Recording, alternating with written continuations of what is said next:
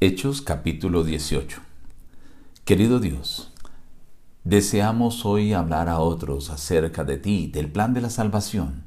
Danos la seguridad de que estarás a nuestro lado, que nos darás sabiduría, valor y las palabras para hacerlo. En el nombre de Jesús. Amén. Reciban el abrazo de su amigo el pastor Juan Emerson Hernández y la invitación a abrir su Biblia para meditar hoy en apartes de la palabra de Dios. Hoy del capítulo 18.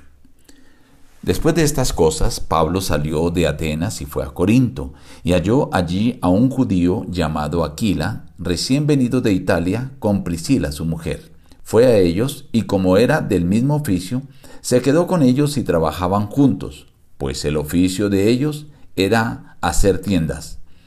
Y discutía en la sinagoga todos los sábados, y persuadía a judíos y a griegos.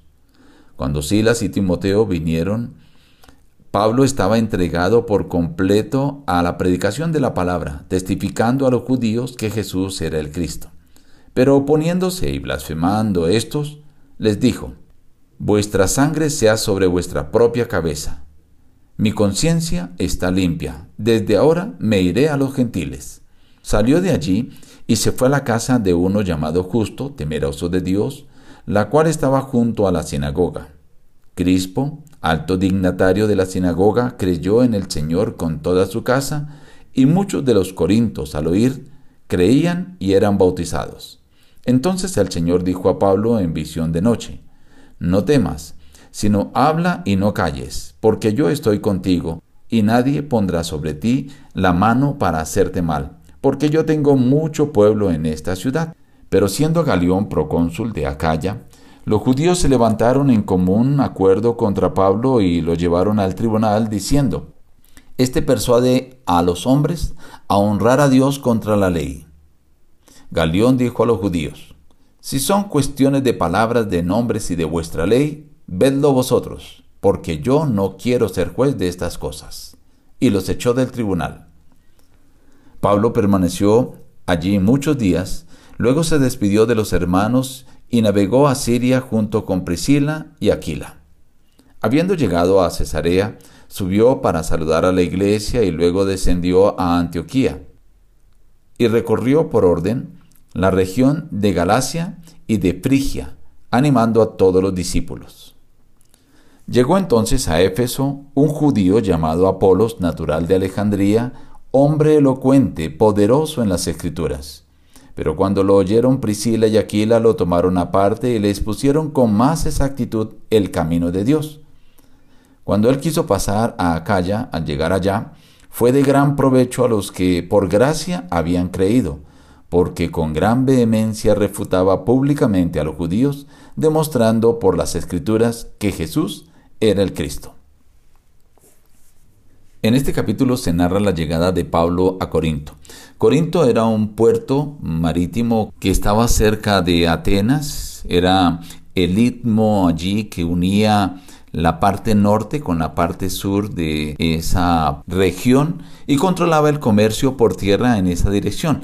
Además, allí había una forma de pasar las mercancías de los barcos que querían evitar la peligrosidad de navegar por el sur de Acaya. De esta manera, en Corinto se controlaba también el comercio por agua del oriente al occidente. Pero por ser un puerto, se convertía en una ciudad famosa por su inmoralidad.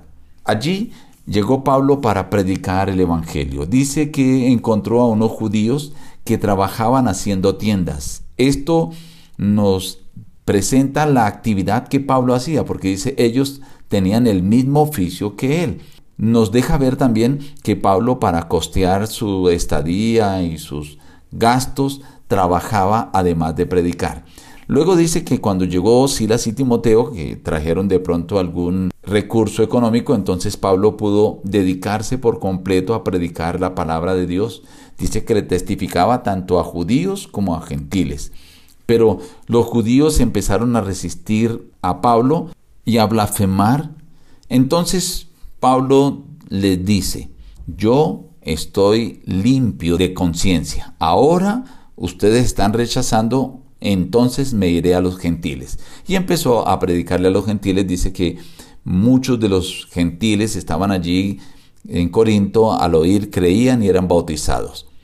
Pero obviamente llega la oposición. Sin embargo, el Señor le revela, no temas, sino habla y no calles, porque yo estoy contigo y nadie pondrá sobre ti la mano para hacerte mal. Qué maravillosa promesa que el Señor le hace a Pablo. Y en efecto, aunque lo llevaron ante el tribunal, dice que Pablo continuó allí en Corinto predicando hasta dejar una iglesia establecida. Luego empieza su tercer viaje misionero y el escritor Lucas hace un alto en cuanto al hablar de Pablo para ah, dedicarse a hablar por un momento de Apolos, un judío predicador poderoso en las escrituras, de gran vehemencia, que llegó a predicar la palabra de Dios en Éfeso, pero no tenía todo el conocimiento del Evangelio de Cristo. Por eso cuando Priscila y Aquila lo escucharon, lo llamaron aparte y lo terminaron de adoctrinar para que él estuviera bien encausado en su predicación. Estimado amigo, hoy el Señor, al igual que le dijo a Pablo, quiere decirte a ti, tú debes predicar la palabra. Hay personas que deben conocer, así que no temas, sigue hablando no calles, dice el Señor, porque yo estoy contigo y nadie podrá hacerte mal. Esta promesa es para todo aquel que desea en el día de hoy compartir con otros la palabra del Señor. Esperamos que esa promesa sea para ti.